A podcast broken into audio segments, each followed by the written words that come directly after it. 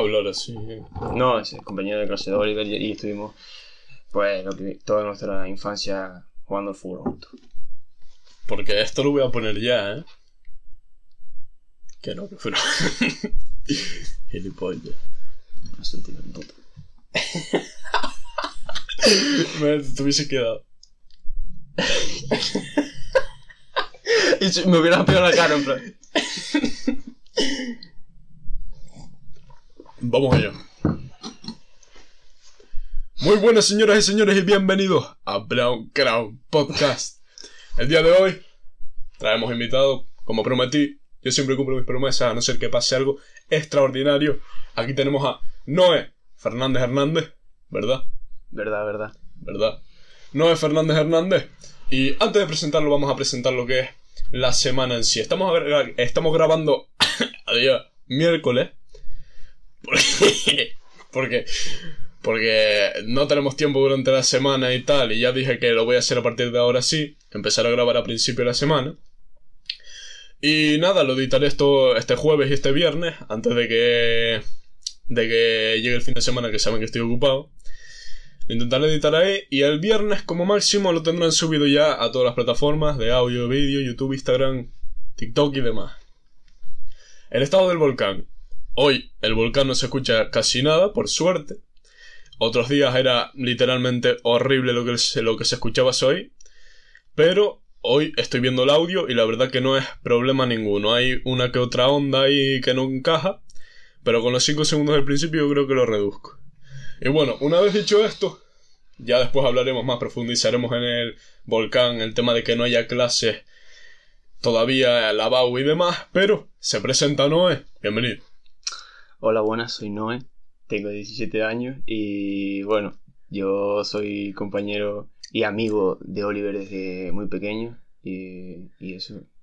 Te noto un poco el tono de, de Andrés, ¿eh? Estás intentando imitarlo, ¿no? Aquí tienes que ser tú mismo. Eh, que no tengo la, No, voz, pues- la voz que tienes tú, gallo. No, Sin no. No, no, no, no. Aquí tienes que hablar con personalidad, diciendo cómo eres tú y tal. No puedes imitar a otras personas. Andrés es una persona excepcional, cuidado, eh. Cuidado, que tiene patente. Bueno, una vez hecho esto, vamos a presentar un poco más a Noé en otros ámbitos. Él, como ya dijo, voy a profundizar un poco. Estuvo conmigo en fútbol toda la vida. Yo, como ya saben, creo que lo he comentado alguna vez, estuve en fútbol. Este año ya me retiré y colgué las botas. Pero la verdad que fue una experiencia bastante... Por un lado, fue más... Bueno, me llevé algunas cosas, eso sí es verdad. Pero hubo momentos que lo pasé realmente mal. Pero también me ayudó a madurar. Entonces estoy ahí un poco dubitativo entre una si fue agridulce, por así decir. Agridulce. Agridulce más o menos, sí. Porque yo de pequeño eh, era muy tímido, ¿no? Me ponían en los equipos estos con otros niños incluso más grandes que yo. Y era tímido y no hablaba y, y, y un poco se reían a veces. Por decirlo así, la verdad que, bueno, por decirlo así no, es lo que pasaba. Se reían a veces. Pero eso también me ayudó a... El fútbol, la verdad que fue un sitio donde yo maduré y donde yo eh, perdí la vergüenza porque me creé mi propia personalidad. Empecé a, a desviarme de las opiniones de los otros, a pensar en lo mío y a crecerme por mi cuenta. Entonces, fue una experiencia bastante buena en ese sentido. Lo que me hizo sufrir por un lado, me curó por el otro. ¿Qué es para ti el fútbol y qué has hecho tú durante todos estos años? Bueno, como tú dijiste, yo creo que el fútbol nos, nos ayuda mucho, nos ha ayudado muchísimo a, a durar, a crear nuestra personalidad. Y sobre todo también a mí me ha ayudado en, en, sobre todo por ejemplo, en los estudios. Yo necesitaba una fuente para desconectar y eso lo encontraba en el fútbol sobre todo. Yo qué sé, también eh, la ética de trabajo que nos han metido en la cabeza de que somos enanos, yo creo que también muy esencial para todo. Pero como todo, tiene su lado malo, como tú dijiste, y bueno, hay, ha habido experiencias que no, no nos han ayudado mucho. En mi caso, por ejemplo, las lesiones. Yo he Ah, tenido sí. muchas lesiones y eh, mi tobillo lo está sintiendo, sobre todo, y bueno. A lo mejor eso se te queda marcado para toda la vida, a lo mejor no, según la suerte que tengas. Pero el fútbol en general, salvo ciertos casos y demás, la verdad que te forma como persona, ahora yo pensando, te forma como persona y te hace mejorar. Lo que pasa es que ya cuando llegas a una edad en la que ya eres maduro y que ya sabes, ya has cogido todo lo posible del fútbol, pues vale más la pena irse, estudiar segundo de bachiller, seguir adelante por tu cuenta y tener más margen de tiempo para trabajar, ¿no? Que es lo que yo quería conseguir. Dicho una vez esto, empezamos, ese era como más o menos el primer tema, ¿no? Vamos ahora al segundo. Las oportunidades de fútbol, las oportunidades a nivel de salir de aquí y demás, relacionadas con el fútbol en La Palma. Bueno, en mi caso, a ver, yo voy a hacer aquí una confesión. Una, una confesión que es un poco dura. Un poco dura porque es uno de mis. Una de mis derrotas en la vida, ¿no? Yo cuando me obsesioné conmigo mismo, una, hubo una etapa en la que me obsesioné. Y que comía mal y demás. Yo lo que quise es meterme profesionalmente al fútbol. Ya dedicar toda mi carrera, porque si yo decía, si el deporte es lo mío, si entrenar en un gimnasio es lo mío, yo relacionaba el gimnasio con entrenar el fútbol, que son dos cosas totalmente diferentes, pero yo la tenía juntas. Yo decía, si me gusta tanto el deporte, ¿por qué no dedicar mi vida a ello, no?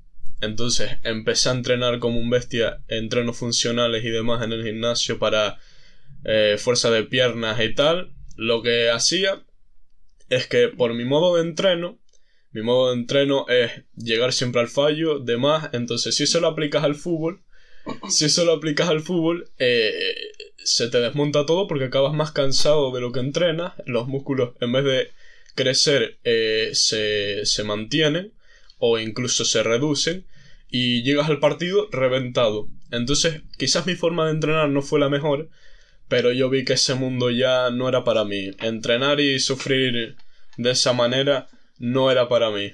Entonces dije, fuera, me meto con otra cosa y aquí estoy hoy en día, buscando mi verdadero camino y lo que de verdad me gusta, porque vi que eso no me gustaba.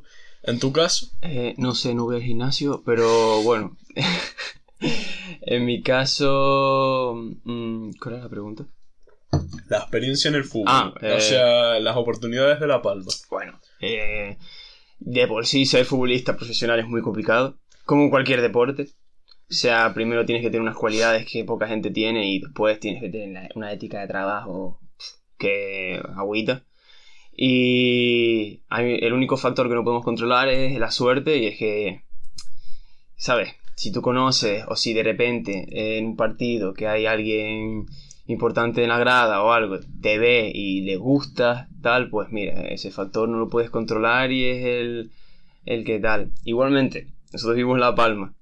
Ya, ese es otro factor. Vivimos en La Palma, eh, una isla muy pequeña, con poca gente, muy complicado. muy complicado. Y eso que nosotros nos han subido varias veces por el primer equipo y tal. Eh, cuidado, algo, algo es algo. algo es algo.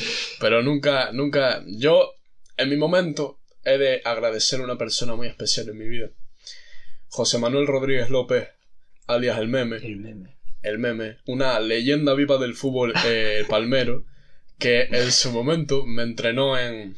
en nos, nos entrenó. Nos entrenó. Dos años dos años en infantil y que fue una persona que vio en mí el talento que de verdad tenía y que dijo, este chico, en vez de ser central, lo vamos a poner a medio centro defensivo, para que así coja y sea la brújula, oriente el juego de un lado al otro, le meta pases a Fran arriba para que corra el cabrón. Y espectacular ese año, ¿eh? fue mi pick. Me, me, me, fue prime. Mi prime. y con José Miguel. Y con José Miguel todavía José Miguel me enseñó lo que es la técnica. Meme ya era el más juego tasacorte, juego bruto. pero, pero pero José Miguel ya fue ya táctico. Juego aquí como era. Guardiola. sí, sí. Guardiola total, ¿eh? Me enseñó un montón de técnicas de para los centrales, sobre todo. Ahí no jugaba de medio centro. Me dijo, tú eres central. O sea, los, los entrenadores, la verdad, que van cambiando de perspectiva.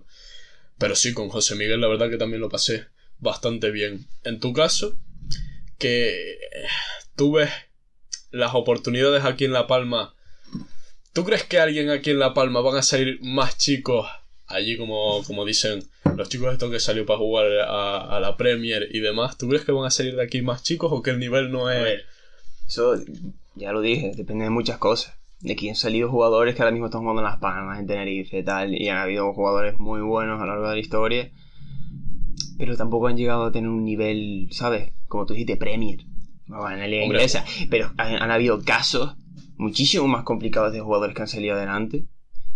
Uf, Un caso de fútbol así ahora no me viene a la cabeza, pero hay un jugador de la NBA que no me acuerdo ahora cómo se llamaba, sinceramente, pero que, bueno, que ese chico, me acuerdo que como que él nació en África, tal, salió de África, llegó a Estados Unidos y ahí Estados Unidos se quedó sin madre y sin padre, una, una situación muy jodida y al final, al encontrar una escapatoria en el baloncesto, para evadirse de todos sus problemas y tal, consiguió triunfar y tal. Pero nada, es... Es que eso que dices me da que lo vi en un, en un vídeo, ¿eh? me da que sé quién- de quién estás hablando, yo tampoco me acuerdo del nombre. Pero sí, historias como esta, como estas hay, hay miles.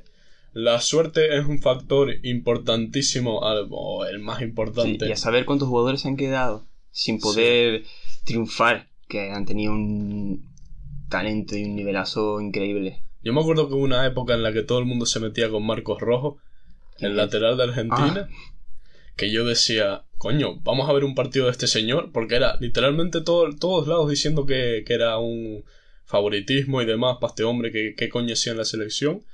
Lo vi y tampoco noté nada raro, pero ya el, el sesgo de decir, la gente esta dijo eso, me hizo mirarlo con otros ojos, ¿sabes? Como Sí. que todo el mundo lo empieza a odiar porque un, un tío dice eso de repente. Y ya... Es que eso también, las opiniones de los demás, de los que nosotros creemos que saben, también tienen mucho que ver y a lo mejor vemos con distintos ojos a un jugador que tiene, a lo mejor es buenísimo, imagínate, pero este que yo qué sé, que creo que sabe más que yo, dice que no, que es malísimo tal, pues nos- nosotros lo vemos distinto. No decimos que es, es malísimo, pero a lo mejor sí que, que no, no es tan bueno como lo que creemos. Y pues también no...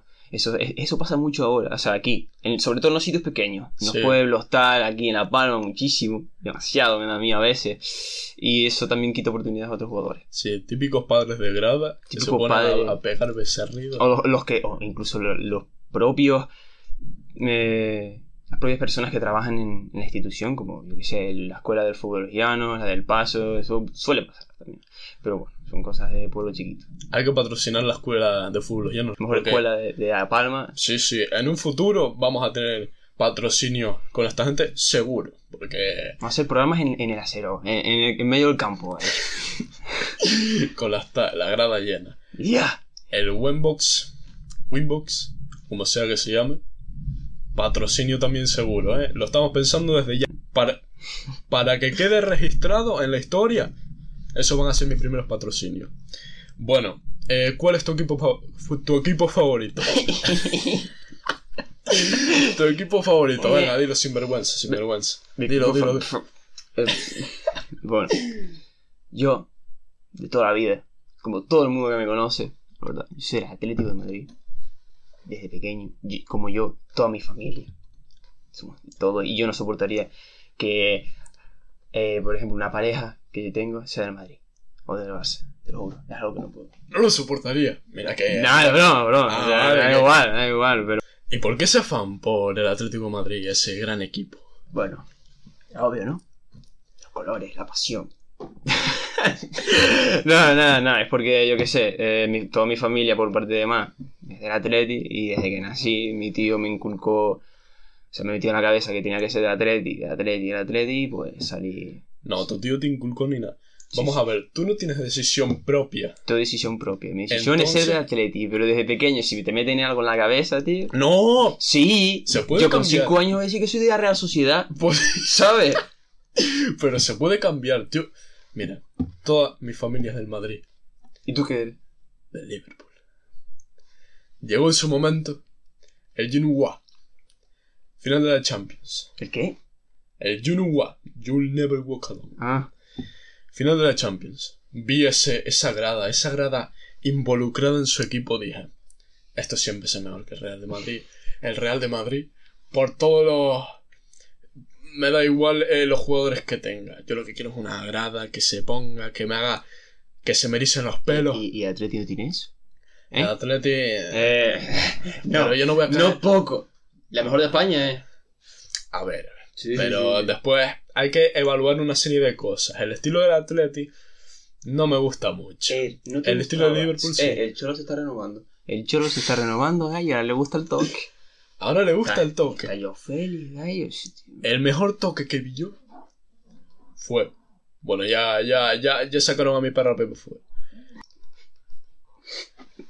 De verdad, Dios. Por lo de Pepa. Por lo de Sacro... ¿Es es Pepa, dijiste?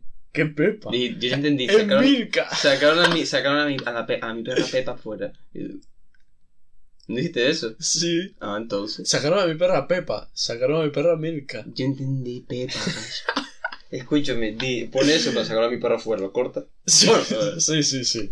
Siempre que se yo- manchado de sangre. Es que mira que es de. Gallo, es que mira que le digo. Vamos a grabar. Se escucha todo. Todo se escucha. Después tengo que pegarme un trabajo de edición que te caga. Y ahora deja a la perra que ladre para afuera. No lo entiendo. Visto que yo, venga. Pero como estaba diciendo, el, el, el Atlético no es un estilo de juego que me guste tanto como el Liverpool. El Liverpool es el estilo de pegar balonazos para arriba, estilo puro inglés, a que corra Salah, a que corra Mané. Y después tienes a un delantero que te... Entonces, ¿Quién es el delantero? Eso estaba pensando ahora. ¿Quién No me jodas, que te olvidaste ¿Quién es el del delantero de tu equipo, gallo. O sea, no me, me estás vacilando. Hace dos años que no sigo el fútbol. Te estoy diciendo el Ah, Liverpool. o sea que estás diciendo que eres el Liverpool, pero no sabes cuál es el delantero ni quién es en ese dos años que lo sigue. O sea, me estás, me estás hablando en serio. De verdad, Pero tío. hace dos años ganó el Liverpool la Champions, no sé si te acuerdas. Ese día es el que me hice yo del Liverpool. Ah, cuando ganaron, ¿no? No Entonces, un poco chaquetero. No, chaquetero no. Yo estaba hasta los huevos de decir que la gente me diga, tienes que ser del Madrid y yo ser del Madrid. Porque, vamos a ver, vamos a ver. El Liverpool para mí es un sentimiento, más que un equipo. Yo... Esa grada es otra cosa, tío. Y, y que ya sea un equipo bueno en la Premier es un plus que, que te cagas. Pero yo no voy a decir nada más del Liverpool. Si quieres algo más que decir tú de... Bueno, vamos a hablar de cuál es tu prototipo de jugador favorito. ¿Cuál es el tuyo? El mío. Bueno, lo puedo decir yo, ¿no? Central que pegue patadones y. No, y- no, no, No. Eso, eso es aquí. Eso es aquí. Eso es aquí, Oh. porque es un sentimiento diferente, ¿sabes? Cuando pegas un patadón arriba y ves a todo el mundo corriendo, dices, te, te sientes el jefe, el capitán, No. al- diciéndole a la tropa, para arriba. Miras el marcador y vas perdido 5-0. ¿Cómo? Ahí te va, ahí. No, ahí eso es, eso es cuando no lo hago. Eh, que te lo dije una vez. Una vez te dije, vamos a probar a no dar pelotazos. No metimos ni un puto gol. Llego yo, empiezo y ahí es cuando todos corren, porque estamos acostumbrados siempre a la misma mierda. Ay, que no te haya visto jugar. Eh, se va a creer que eres, eres Van Dijk, ¿sabes? O sea, Estoy hablando así por eso, eh. Estoy hablando así por eso. Cuidado, eh. Cuidado, que mi carrera profesional, eh. Pasé de ser suplentazo en el juvenil B, que tú me dirás, eso salió de la nada, le salió de los cojones a Saban ponerme de suplente. A ser titular en el juvenil B, a ser, a jugar con el grande y a convocarme con el nacional. Ojo, ojo, eso es un, un buen salto, eh. Un Tú buen no salto. fuiste. yo fui ese mismo partido con el grande otra vez. Con el, Es, cabe resaltar que eso significa que a, mí- a, mí- a- yo le gusté. Y a, ti, y a ti dijeron, no, no, que se va con el nacional. A ver, a ver, a ver, es que me vas a comparar, eh. Me vas a comparar. Arroba. Bueno, mi, mi prototipo de jugador en el fútbol es medio centro ofensivo, obviamente. Casemiro. Lo Casemiro. que yo dije, patadón. eh, Pero qué patadón. Duro, ir duro al balón, pata. Eso es un jugador de verdad. Eso es un jugador de las que ya no hay. No es, no es. no es un jugador que, que tú digas. eh, este, no es Neymar, ¿sabes? No va flojito. Eh, es que en el fútbol hay que ir duro, y sobre todo brasileño. ¿Tu prototipo? ¿Qué es? ¿Saúl? No, Ñigui. prototipo. Me gusta jugadores así, habilidosos, por así decirlo. Me gusta, por ejemplo, De Bruyne me gusta mucho. Cuidado. Me gusta, que sé, pues sí, es un tío que tiene un golpeo brutal o- y es muy habilidoso y tal. No es muy rápido, pero utiliza muy bien su velocidad con cambios de ritmo y eso, eso, eso también me gusta. Un jugador inteligente. Podríamos decirlo así. No, pero tu jugador favorito. Pues. Pues De Bruyne o. A El. ¿Cómo se llamaba este chico que era de Liverpool? Lateral derecho. eh, está Robertson y Arnold. Ese, Arnold. Ese también me gusta mucho. Igual parecido, sí, buena pegada y tal. Buena pegada. Bueno, ya que nos estamos extendiendo un montón con los temas, vamos a tocar quizás el último, los dos últimos. Nuestro humor. Oh, Cuidado, cuidado, nuestro humor, ¿eh? todo para toda la gente de nuestra clase que nos critica. No, no, no. Nosotros tenemos un humor exquisitamente negro porque nos consideramos personas tan inteligentes con una capacidad intelectual considerable como para no saber que esos memes eh, no los llevamos a la realidad, sino que simplemente nos reímos y ya está. Las personas que estén un poco por debajo de eso pensarán que somos malas personas porque nos reímos de humor negro y tal. Pero yo pienso que, que yo digo esta frase, si, si eres una persona con un alto coeficiente intelectual, puedes ver humor negro. Sin embargo, si eres una persona de estas que piensan que por ver humor negro vas a decirle a las otras personas y vas a influirle a que maltrates a los negros, a que insultes, a que tal, mejor no lo veas directamente y quédate por debajo. A No ver, sé cuál es tu opinión. No, no, nosotros con humor negro no, no nos referimos a reírnos, por ejemplo, del holocausto judío. Yo- O de, o de la, la gente que perdió el- la casa por el volcán o algo. No, de eso no nos hemos reído nunca. No, eso ya Las es cosas un tema nuestras- más serio. Las cosas nuestras nunca nos reímos, ¿eh? Pero las cosas de los demás, que, que, no, que no nos esté viendo, bueno, relativamente no nos esté viendo nadie de lo que nos estamos riendo. Pero es que el punto es que vale la pena reírse por absolutamente cualquier cosa, siempre y cuando sepas de la manera que lo estás haciendo. Porque como ya dije en uno de los episodios, me parece, yo veni- nosotros venimos aquí a buscar la felicidad. Bueno, pues básicamente mi humor. Mi humor es complicado para aquellas personas que lo ven desde fuera. Ya una vez me entiendes, yo uso mucho el recurso de la ironía, ya, ya lo han visto muchas veces, me lo han dicho muchas veces. Es difícil saber lo que es verdad, lo que digo, y lo que estoy eh, eh, siendo irónico. Es muy, es, es la verdad que tengo que mejorar eso. Pero es que ya lo de clase es un, un- un- Es que no nos podemos reír de nada porque desde que nos riamos, desde que la gente huela, huela la risa nuestra, van a decir que nos estamos riendo de Este negro. año, la verdad, no, no hemos tenido oportunidad. Este año no, deja que, deja que no, Claro, nos no hemos tenido ni clase, pero el año pasado era un poco exagerado, la verdad. No Pero bueno, mm, sí, como que puede. Yo creo que más, no es que dijeran que nosotros nos estamos riendo en plan por maldad o algo, simplemente creo que lo he malinterpretado.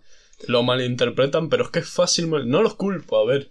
Es fácil, Es fácil malinterpretarlo pero- en el ambiente de decir, bueno, estamos en el instituto, somos todos maduros y, y tenemos que parecer maduros. Entonces vamos a decirle a esta gente que no se ría de esas cosas para, para parecer nosotros más maduros. Chiquita cachetada, ¿no? A ver, no, eh, pero yo, como ya digo, yo busco la felicidad, yo busco la risa, yo busco la fiesta en todo momento y yo no me voy a amargar porque dos personas me digan que no me puedo reír de determinada cosa, sabiendo que no lo voy a hacer para utilizarlo para el mal y demás, nada más, nada más con respecto Una cosa que nos decían mucho era que no teníamos límite. Y obviamente tenemos un límite. Tenemos un Cuando alguien se, por ejemplo, nosotros no hacemos esto, pero si nos reímos de alguien, imagínate que estamos de vacilón con alguien, ¿no?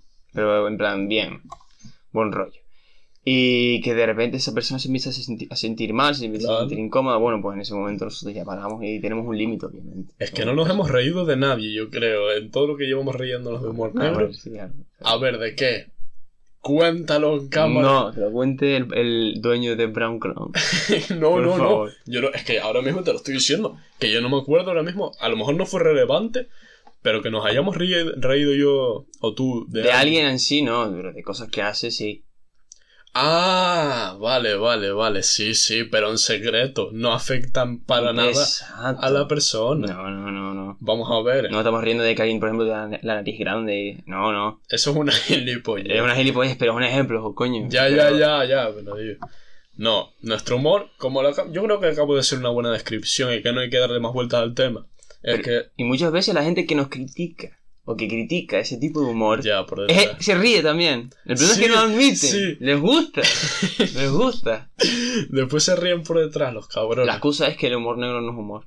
Sí. Sí, y yo ya te digo, todo lo que me haga reír, que sea bienvenido. Que sea bienvenido y lo voy a seguir haciendo. O sea que no. No hay que darle más vueltas. El último tema del día de hoy, vamos a acelerar, ven. No, será. no. El, el, vo- el volcán, las clases y la EBAU. Vamos a ver, que no esté enterado, el que venga de Madrid, del extranjero, de todo esto. Para todos los seguidores de Latinoamérica. Latinoamérica también. El volcán de La Palma. Un volcán que ha sido catastrófico y que ciertos eh, institutos y colegios alrededor eh, ah, no pueden empezar las clases porque llevan cenizas y son perjudiciales para la salud. Y O directamente están destruidos. Claro. Para el colegio y para primero de bachillerato no hay ningún problema porque ellos no van a hacer nada así especial. Nosotros tenemos la BAU y de momento no se ha cambiado la fecha ni nada. Es decir, que estamos perdiendo unas dos o tres semanas y ya según dicen, vamos, yo no tengo entendido mucho esto, pero según dicen, los profesores van apuradísimos con, con el tema de, dar las- los contenidos, que hay veces que no llegan al final, que hay que eh, apurar y tal.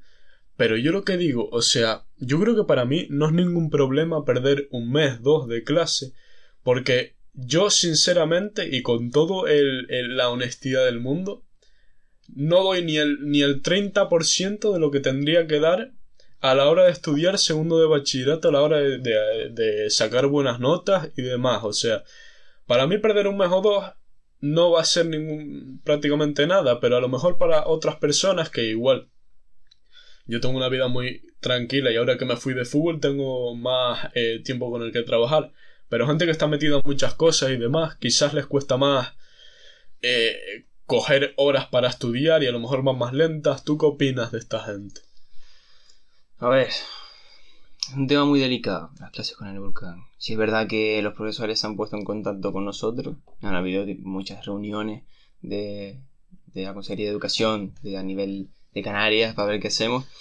Si han dicho que los contenidos se van a adaptar a la situación actual, eso lo hicieron también cuando el Delta eh, causó estragos, sobre todo en el norte de la isla en general. También se adoptó ese año la selectividad para esa gente que tuvo muchas dificultades. O sea, que tú crees que se va No, a yo creo adaptar? que va- va- van a adaptar los contenidos a, a- Sí. a nuestro tal, porque en plan no nos van a poner lo que no dimos, obviamente. Sí, es verdad, es que no, no, no es Pero no es tan fácil. ¿eh? Claro que no es tan fácil, que vas a poner exámenes distintos solo a gente del Valle. De, de Aridane, Del sea, Valle, solo del, del Valle Aridane, Tazacorte y No me jodas, un instituto solo, un- una prueba nueva. un tres, sea. tres. No, dos institutos nomás. No, tres, el paso también. Ah, Tres institutos y un examen totalmente distinto. de todos los que hay en España. Entonces O sea, hay en no- España y en Canarias y, que- y en La Palma. No lo veo muy Porque no bien. vamos a. Los exámenes de Santa Cruz van a ser distintos a los de. Es que es un tema muy delicado y muy complicado. O sea, hay dos opciones, ¿no? O, o cambiar los contenidos como tú dices, modificarlos, o, o hacerla más adelante en el tiempo y recuperar las semanas que hemos perdido. Claro, el problema es que nosotros. el problema es que nos copiamos de los otros, No, tenemos selectividad en julio también. por eso... Tenemos la de junio y la de julio, entonces que van a adelantarla Ah, más para. Vale, vale, ya te entendí. Es, es complicado, es complicado que va a ser la selectividad de julio en agosto y que vamos a estar clases hasta julio. Tiene que venir aquí un científico para de- decir la solución, decir lo que hay que hacer y tal. A mí me parece que lo más rentable es lo de los contenidos adaptados. Sí, es verdad que es más complicado, pero Bueno, deja ver si, si no nos damos, porque ahora va a meter un, un, un sprint todos los profesores para recuperar estas semanas. Ahora, Sí, es verdad que hay, hay asignaturas en las que, tipo, lengua. No sé si Ya, no ya. se necesita tanto esos contenidos porque lo que se trabaja sobre todo de este año es comentario periodístico. Mm. Que eso ya lo llevamos dando un tiempo. Pero, por ejemplo, matemáticas, economía, todo eso tiene bastante cosas nuevas que no hemos dado nunca y que son esenciales para la prueba de selectividad.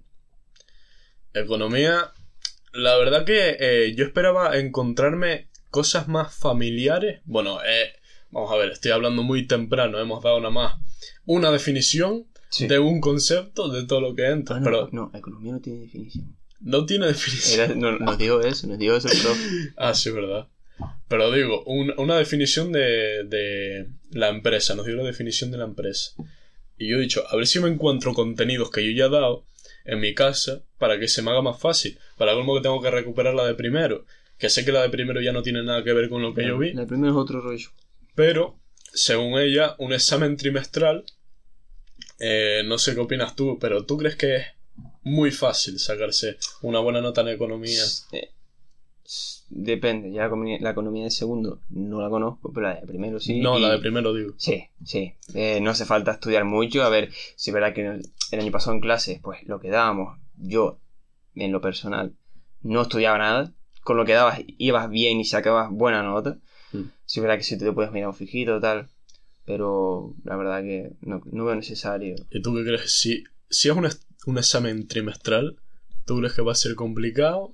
Porque ustedes hacían un montonazo de Nosotros exámenes. hacíamos mucho, pero cada trimestre un examen con todos los que habíamos hecho. Ah, es ese entonces. Ese es el examen que Sí. voy a hacer yo. Sí. ¿Y ese examen era difícil o...? No eran lo- los mismos exámenes, Eh, todos Pero- unidos en uno. resumido. Todos unidos en uno. Muchas Ah. preguntas, no todas, pero algunas preguntas de cada examen que hemos hecho, de cada test, en, un examen. Todo. Coño, eso es fácil, eso es fácil. Gracias. Relativamente fácil, y, pues, si lo comparamos con matemáticas es una chorrada, ¿sabes? Vámonos al tema de la gente que perdió la casa. La gente perdió casa. ¿Qué harías tú si de repente en dos días, de la nada, pierdes tu casa? ¿Qué es lo que... Ponte en esa situación. Llorar. No, no, coño. Hay que salir adelante. Hay que salir adelante, pues estaría hecho una mierda. Y es complicado, piensa que lo has perdido todo. Estamos en el caso de que imagínate que es tu, tu única vivienda. Que no tienes más. Porque gracias a Dios, mucha gente ha perdido esa casa, pero Mucha ha tenido otra que se ha podido alojar y tal. A ver, lo primero que haría sería buscar dónde quedar. Obviamente. Buscar un alojamiento. Eso es lo primero. Bueno, yo ya lo, lo daría por hecho, o sea, familiares y tal. Sí, eh, buscar alojamiento. Una vez tal, pues intentar acostumbrarme a esa vida, intentar ¿A qué vida?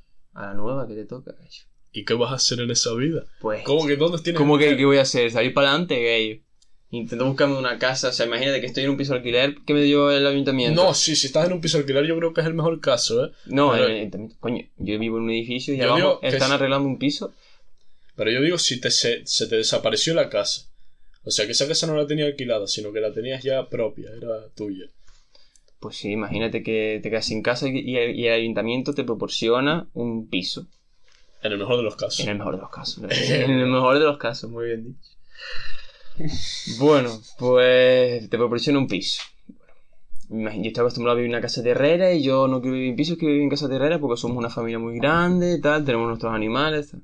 Bueno, pues lo primero que hago es intentar acostumbrarme a, la vida de ahora porque yo obviamente acabo de perder todo y construir una casa de la noche a la mañana en otro sitio totalmente distinto es un poco complicado. Entonces yo intentaría, pues eso, acostumbrarme a mi vida, estar un tiempo ahí, pues, pues eso, estando en la, acostumbrado a la nueva vida, intentando que mi familia esté lo mejor posible y mientras tanto ir pues, pues, ahorrar, ahorrando y preparándome para un cambio. ¿Tú crees que las ayudas que de verdad se prometen van a llegar de verdad aquí? Tienen que llegar. Que lo hagan no sabemos, pero tener Ah. tienen que llegar. Ya. Eh, pero ¿tú crees que son ayudas suficientes como para... Es que es que es difícil, gallo. Es que yo creo que la gente se va a quedar con mitad de... mitad del el valor neto que tenían o, o incluso un cuarto del valor neto que tenían. O ni eso, es que no, no estoy Es entendido. que, es que piensa que también si tú eres el gobierno le vas a pagar a cada persona lo que perdió. Ya. ¿Sabes? Coño. ¿Qué valor tiene eso también? No sé, ¿sabes? Que a lo mejor tienes una casita que cuesta, yo qué sé, 20.000 euros. Que no, que no, pero es un ejemplo. ¿Cómo va a- Es un ejemplo, es un ejemplo. Vale, que una casa que tiene 20.000 euros, ¿no? Y el otro el de al lado tiene una casa que tiene 100.000 euros. Y a los dos les dan 10.000. Es que multiplica. ¿Cuántas viviendas se han quemado? 700. 800, 800. La última vez que lo vi eran 500, pero ya eso se extendió para los lados. Sí, está llegando a la laguna y todo. De- por, por ahí, 700, yo qué sé. 700 por eh, 100.000 cada casa ya es... Es una pasta. Sí. Más las ayudas. Bueno, es verdad que Europa supuestamente iba a ayudar. En plan, la Unión Europea y tal. Que pero- tienen un montonazo más de dinero, pero eso es ponernos en el caso mínimo, ¿no? Un tema complicado, un tema Un tema muy complicado que se va a escuchar mucho y a- ahorita se olvidan porque ya se está cansando Y la eso también puede entrar en lo de las casas, en lo de las clases, que claro, no tengo casa, que voy a ir a clase, tengo más problemas, problemas más importantes que solucionar. Mira, me dio ganas de decirlo eh, el otro día cuando lo escribí por el grupo. Digo, eh, no empiezan las clases, eh, ¿qué las vamos a alargar o qué? A ver si alguien me decía, a ver si alguien estaba enterado de eso.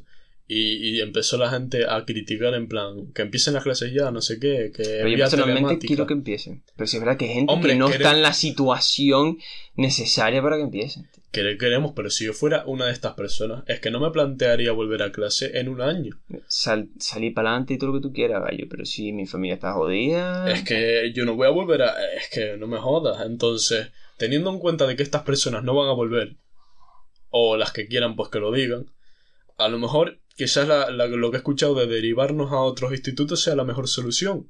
Puede, puede ser. Pero le están dando otros contenidos y nos vamos a tener que formar los que ya no habíamos dado nuestra casa. Que no, no es ningún problema. También es verdad. Tenemos que, en plan, por así decirlo, putearnos Es que no hay otra... No hay otra opción, no hay otra solución, hay que mirar las cosas en casa y ya está. Como yo he empezado a hacer, eh, lo que calculo de mates ahí, lo estaba haciendo yo, Los bates ahí, la la ahí, en Eh. el Eva, eh. Y, Le va de-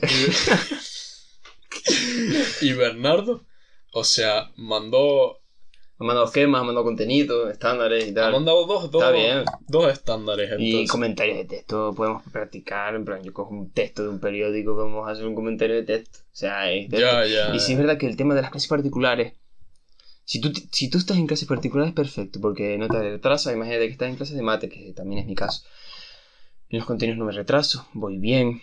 Pero hay la gente que no se lo puede permitir.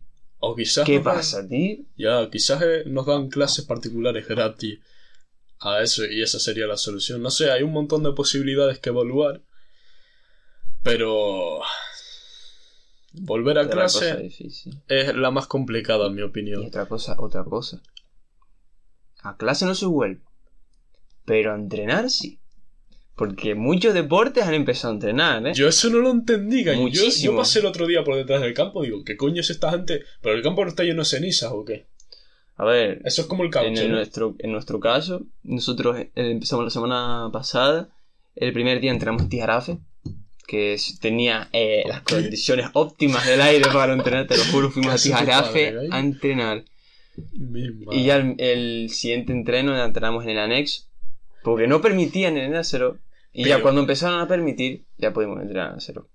Madre. Pero sí es verdad que el campo está lleno de ceniza y que eh, perjudica. te, te caes, eh, tus piernas lo sienten bastante. Te- Tengo la prueba en mi canilla. Los cristales, los cristales. Y encima te asfixias, ¿no? Con todo el polvo ese. A ver, no, o sea, yo lo noto bien. A ver, para qué decirte que no. O sea, yo, yo entreno totalmente normal. Pero- es verdad que la ceniza a veces se te mete en los ojos y cosas de esas, pero Eso te estoy diciendo. Ustedes van a entrenar cuando la ceniza está eh, cayendo. O cuando está lloviendo, eh, dicen se suspende. vamos a entrenar. Madre mía. Yo no ay, sé, escúchame, no, no es ninguna crítica ni nada, pero gallo, digo, si podemos entrenar al aire libre al lado del volcán, pues no sé, yo creo que volver a clase también puede ser una opción. Es Lo que... que- pasa es que en el fútbol no existe el COVID, ¿sabes? Ya también. O sea, no existe- fútbol no es, existe es al aire libre, es al aire libre, también se, se- se tiene que decir, es al aire libre y todo lo que tú quieras. Pero en, el problema que estaban hablando de las clases es que no se puede. com- mm, no son compatibles el COVID y la ceniza. Porque, claro, para. Que no son combates. No, no son compatibles porque tú tienes que tener las ventanas abiertas. Ah, es verdad. Y no puedes tener las ventanas abiertas por el volcán. Yo pensé, yo. Cosas de esas. Mm. Y en, en nuestro edificio, donde nosotros estamos, todo el pasillo ese tiene que estar lleno de ceniza. No. Llenísimo. Yo te estaba hablando más bien de, coño, compatible es que tú te llevas una mascarilla tanto como para una cosa como para Claro, otra. eso sí, pero en el caso de las ventanas. Ya, eso es, eso es... Pero bueno, las ventanas ya no las sudaba... Es un- A ver, sí. Vamos a ver. Sí, eh, pero es que. Aquí se habla con sinceridad. Pero ¿qué van a decir? No, me la suda las ventanas, no lo, haci- no lo hacíamos antes. Te va a coger, te va a coger el gobierno canario y te va a decir. Venía la típica su normal, porque a mí me jodía eso. Digo, ustedes no, no saben cumplir una cosa que se... No, venía la típica su normal. Ay, tengo frío. Y se lo decía la profe encima. Y la profe con compasión por la niña esa. Y acababan cerrando la ventana. Y digo yo, joder, mío. Si somos así de sencillos. Es que, sí, es verdad que. A ver, si hace un frío de la hostia, sí. Pero a ver. Se acabó el volcán. Noticias de última hora. Vamos ahora. Uh, ¿Sabes cuándo hubiera estado guapo hacer Gilipollas, ya estoy empezando. un podcast? Cuando se paró el volcán. ¿Te acuerdas? Que se paró una Ah. mañana. Ya, voy, hasta última hora. Se para el volcán. Estoy acojonado. Yo estaba viniendo de Tenerife, yo hubiese parado, digo, ya por fin voy a poder coger el Boya, yo puto avión. estaba yo en la Ceroga ayudando a papá a trabajar y de repente veo eso. ¿Qué pasó? Ay. Entro a la oficina, Y salgo y ya está vez. Yo, Vete por el cara. es que. Bueno, Solo acababa de empezar. Y ya es más grande que el Teneguía, o sea, ha echado más durante más tiempo. Y más que el San Juan. O sea, está haciendo una Y, y decían locura. que era, y, y los expertos decían que eran chiquititos, no sé qué, y el Teneguía siempre se ha puesto aquí arriba como si El fuese. Tenegué y el San Juan, vamos, el San Vamos, Juan era la... destruyó la isla. San Exacto, Juan. San Juan se cargó la- lo que viene a ser eh, todo eh, la parte de aquí. Se, se la cargó entera. ¿Y este qué fue entonces? No, ya, el San Juan creó una isla nueva, según la gente. Pero nada, pasamos con las noticias del día de hoy. Cinco noticias rápidas, fugaces, eh, que se nos está yendo el tiempo ya. Relámpago. Relámpago, noticias relámpago. Noticias relámpago. Venga, la jugadora de los Asuna que recibió insultos sexistas rompe su silencio. Carolina Sarasúa celebra los mensajes de ánimo. Veo que no estoy sola. Básicamente le están llegando muchísimos mensajes en Twitter de Menos ánimo mal, apoyándolo. Menos mal. ¿Qué opinas tú sobre el sexismo en el fútbol? ¿Qué opino, Oliver? ¿Qué opinas? Que una... lo más lamentable... De lo más lamentable que tiene el fútbol actualmente. Todavía hay gente chapada la antigua que cree que, que el fútbol es de hombres y que las mujeres no sirven y lo que hay. Nosotros presenciándolo eh, eh, eh, vigentemente cuando lo- las gradas, las gradas son un Sí. escándalo con las mujeres. Sí, sí, sobre Claro. todo las árbitras. Las con- árbitras. cu- cuando la- las chicas pueden jugar con. En plan, podemos hacer eh, equipos donde hay chicos y chicas, Ah, eh, que son en categoría infantil, creo. eso sí, ¿eh? También, ¿eh? También. No es cuando estás justo en esa edad, sino cuando lo ves desde fuera. Sí, Ya te das cuenta. te das cuenta. Porque hay, claro, yo no me enteraba, pero ya he visto algunas cositas con árbitras, sobre todo, que, hay, que cada vez hay más, gracias a Dios. De hecho, el otro día debutó en la liga el primer trío arbitral femenino. Creo que fue en la liga. El otro día, joder. No, Nos falta avanzar, ¿eh? Nos falta avanzar. Pero con respecto a... ¿Tú crees que el fútbol femenino eh, se merece eh, la audiencia que tiene por su nivel?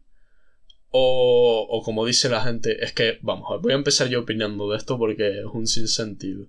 La audiencia de cada tipo de deporte es la que tiene y ya está, no hay que darle más vueltas.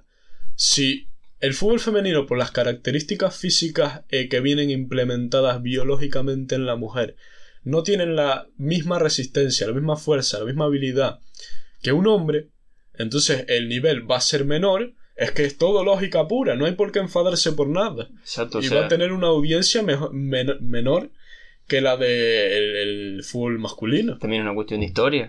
El fútbol femenino, desgraciadamente, empezó hace relativamente poco.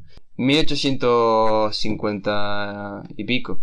Desde ese tiempo más o menos se creó el fútbol. Pero bueno, también hay mucha gente que se queja de, de que por qué los hombres cobran muchísimo más que las mujeres futbolistas. Pues principalmente porque lo generan. Uno- el fútbol masculino genera el doble, el triple, el cuádruple que, que el fútbol femenino. Y ya te digo lo que tú dijiste antes. eh, es el mismo deporte, pero son dos cosas muy distintas. Porque el fútbol masculino es mucho más físico, más tal, mejor. Sí, eso, las capacidades físicas que tienen, por, por así decirlo, los hombres.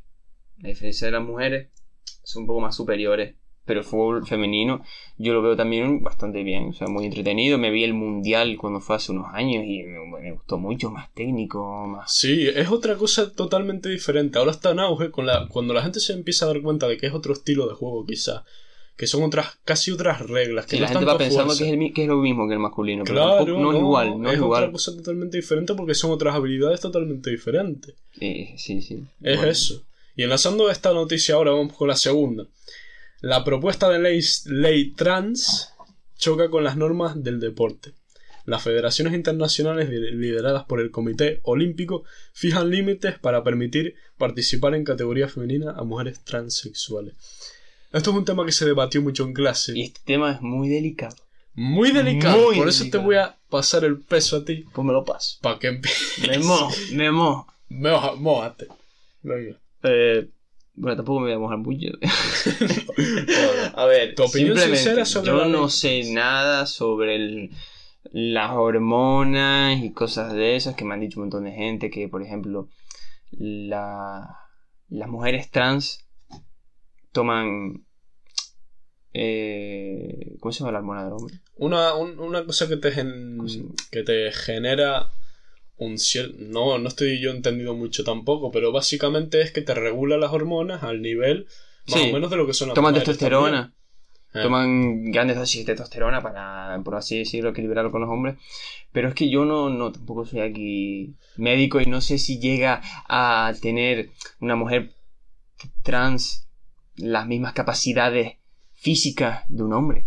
Es que yo creo ¿Sabes? que no. No, mm, es que yo creo que no, pero lo intentan esconder un poco, porque si tú toda tu vida, eso depende de cuándo hayas cambiado, ¿no? Pero si tú toda tu vida estás generando tus huesos con las hormonas de los hombres, entonces tus huesos son de hombre, generando tu cuerpo de manera de hombre y de repente cambia, todo. por mucho que, por mucho que, que reduzcas las hormonas y que las, las estabilices y tal, yo creo que siempre vas a ver un factor injusto.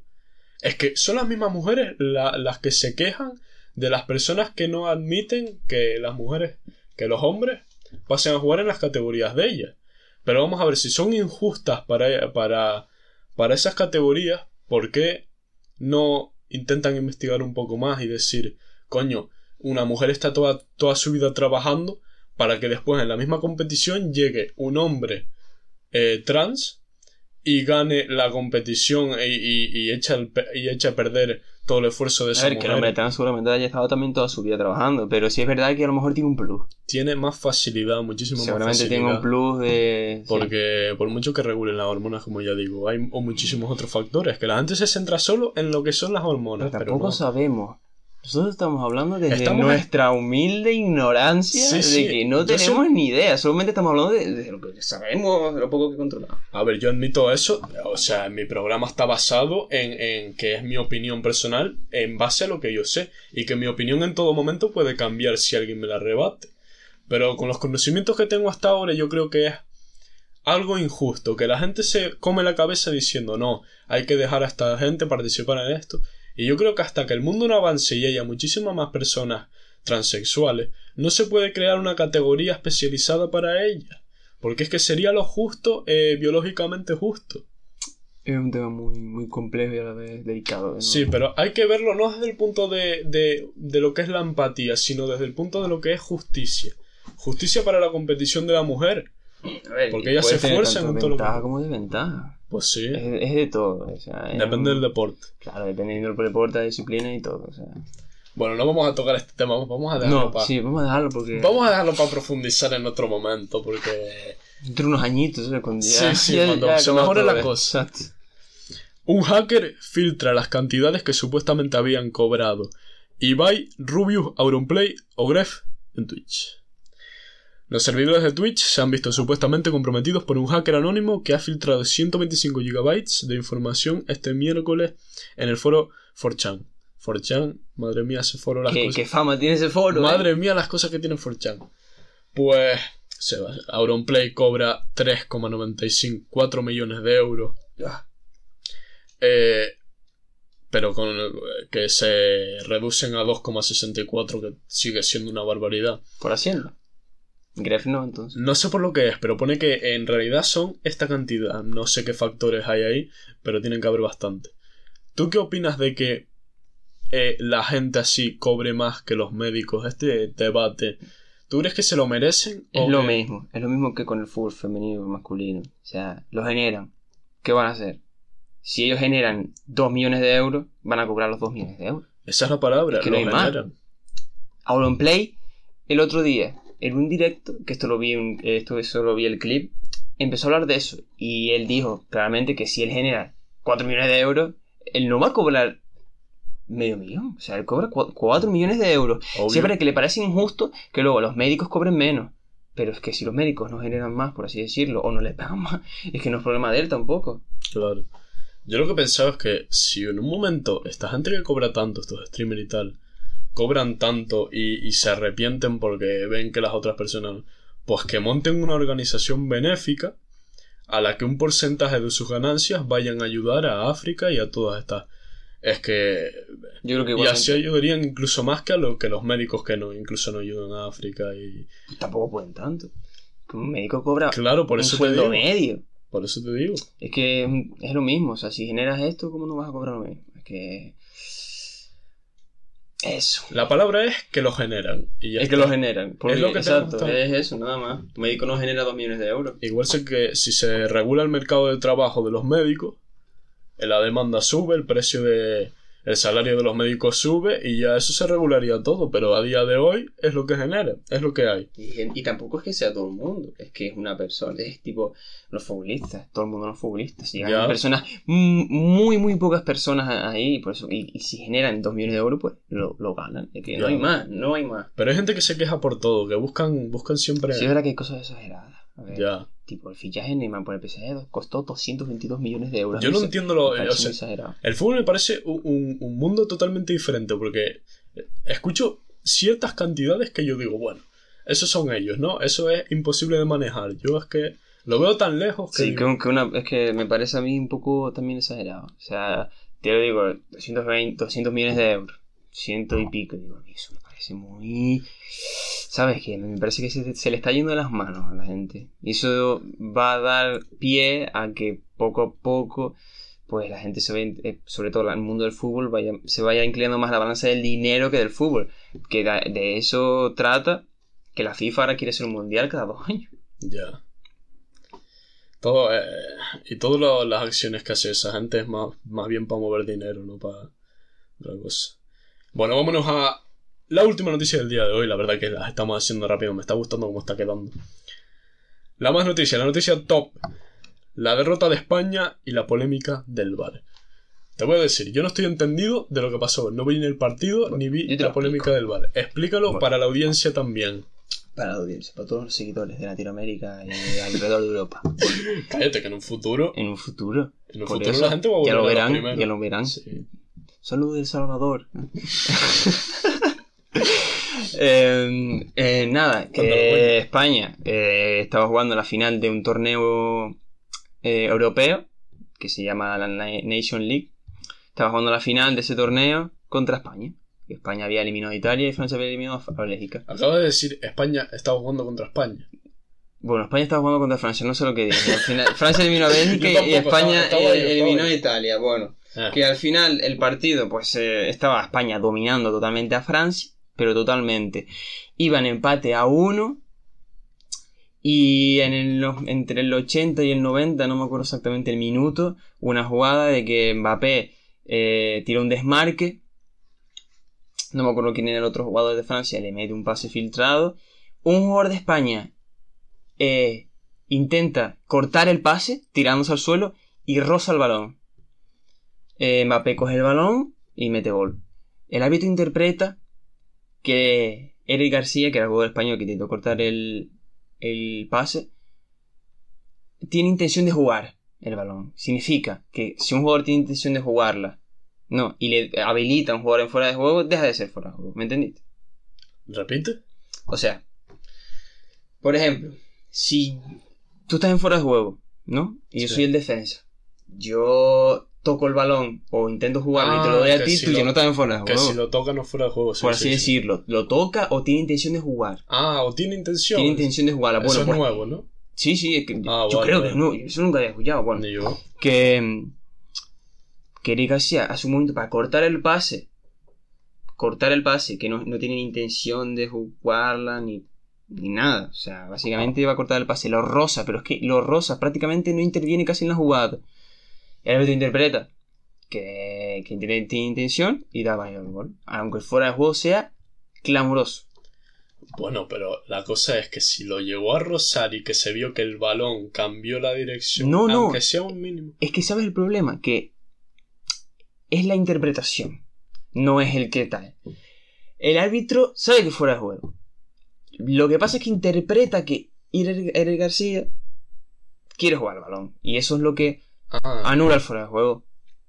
Y vamos, esto se ha montado la de Dios. Y en, Entonces- alrededor del mundo, vamos. Está todo Ahí- el mundo volcado con España. Hay dos partes que tú puedes pensar la que quieras, ¿no? O que tuvo la intención o que no tuvo la intención. Sí, Entonces, claro. Los españoles estamos más para que. Los españoles no. El mundo entero. En Ah. Francia, escúchame, el, el diario L'Equipe, que es un diario top de Francia, hizo una encuesta. Y el 46% de, la, de los encuestados dijo que si era fuera de juego. El otro 30 y pico dijo que, eh, que no era fuera de juego. Y el resto que no se quería mojar, por así decirlo. O sea. Entonces es que fue muy claro, porque si me estás diciendo ese dato. Yo vi el partido y, a ver, a mí me pareció, vamos, clarísimo. Que no lo hayan pitado me parece un robo. Sinceramente. Y luego, también, otra polémica. La, una mano de un jugador francés, que eso no tiene nada, o sea, eso no tiene, eso es mano y punto. Que le da con la mano, que bloquea totalmente un centro de un español dentro del área. Tiene la mano totalmente despegada del cuerpo y eso falta clarísima. eh, penalti y no lo pitan. Eso fue al principio del partido. O sea, me estás diciendo que fue un robo totalmente. Para mí, no- personalmente. No, para ti no hay, no hay por dónde cogerlo, me estás Un diciendo. robo, un robo. Porque, a ver, que el, vale, el fuera de juego, bueno, puede causar polémica. La mano. Esos manos 100%. Una final de un torneo europeo, gallo. Y que eh, al principio del partido tienes un penalti clarísimo por mano. Es que una mano. Que no hace falta ni bar, gallo. Y nada. Es que ya estaba diciendo yo que en su momento vi un- una cosa como en TikTok. Aparecieron una serie de vídeos en plan. eh, el árbitro. Pop. El árbitro interpretando a Eric García. No sé qué, lo vi, te Sí, lo juro que lo vi. sí, yo digo, bueno, ya pasó algo ahí. No le di mucha importancia, pero ahora que me lo estás diciendo, nos jodieron mis jodidos. Nos jodieron mucho. Y encima, que prácticamente Francia, hablando de, hablando de fútbol ya, Habla de fútbol. Francia no olió el balón. O sea, España le dio un repaso. España, la, la España de Luis Enrique tan criticada, que no tiene ningún juego del Madrid, con un chico de 16 años, que es Gaby, y otro de 18, que es Jeremy Pino. Les dimos un repaso a Francia, que a la campeona del mundo, que a Wits, ¿sabes? ¿Quieres hablar para terminar de Luis Enrique? Tu opinión, sincera. Bueno, Luis Enrique tiene unos huevos que se le ven de aquí, lo que tiene. Porque ha sido duramente criticado y, y la selección con él ha tenido un rendimiento bestial. Y ha, sido, o sea, el tío ha dejado eh, jugadorazos sin convocar para convocar a un chico de 16 años que acaba de subir al primer equipo del Barcelona y a otro que está en el Villarreal, Jeremy Pino, tal, y a más gente. Em, y los puso a jugar en una semifinales y una final de un torneo europeo. Y digo, ay, es que este tío tiene unos huevos. Y lo peor de todo es que rinden y juegan bien. Y la selección Eurocopa dio un nivelazo. Y creo que en todos los partidos cambiaba siempre a alguien o a alguno. O sea, y la selección, eh, como juega, me gusta mucho. tal Y una, una cosa que me llamó mu- mucho la atención: Morata. Morata la- eh, fue enemigo nacional durante los dos, tres primeros partidos de Eurocopa y Luis Enrique sí. confiaba en él y lo seguía poniendo hasta que rindió. Y empezó a rendir y la gente se quedó calladita. Igual con Unai Simón, que también la cagó en un partido, pero después eh, fue impresionante. Yo, más o menos como tú, yo me fijo en. No me fijo en el proceso, sino me fijo en el resultado. Que sí, que puedes hacer lo que te dé la gana. Puedes poner a los mejores, puedes poner a los peores. Pero según lo que hagas, yo me fijo en los resultados que tienes. Si llegamos más lejos con Luis Enrique, pues tengo como bueno a Luis Enrique. Me da igual lo que haya hecho, me da igual que haya dejado a los grandes fuera y tal. Sí. Yo no tengo ningún favoritismo ni nada. Es eso. Los resultados en los que hay que fijarse. ¿Quieres decir algo para, para despedirte de tu primer programa? Bueno, muchas gracias por invitarme.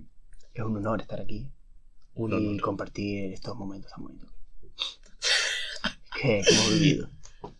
Muchísimas gracias. Espero volver pronto. Esa es otra. Noé Fernández en un futuro episodio volverá. Muchísimas gracias, señoras y señores. Nos vemos en la próxima. Adiós.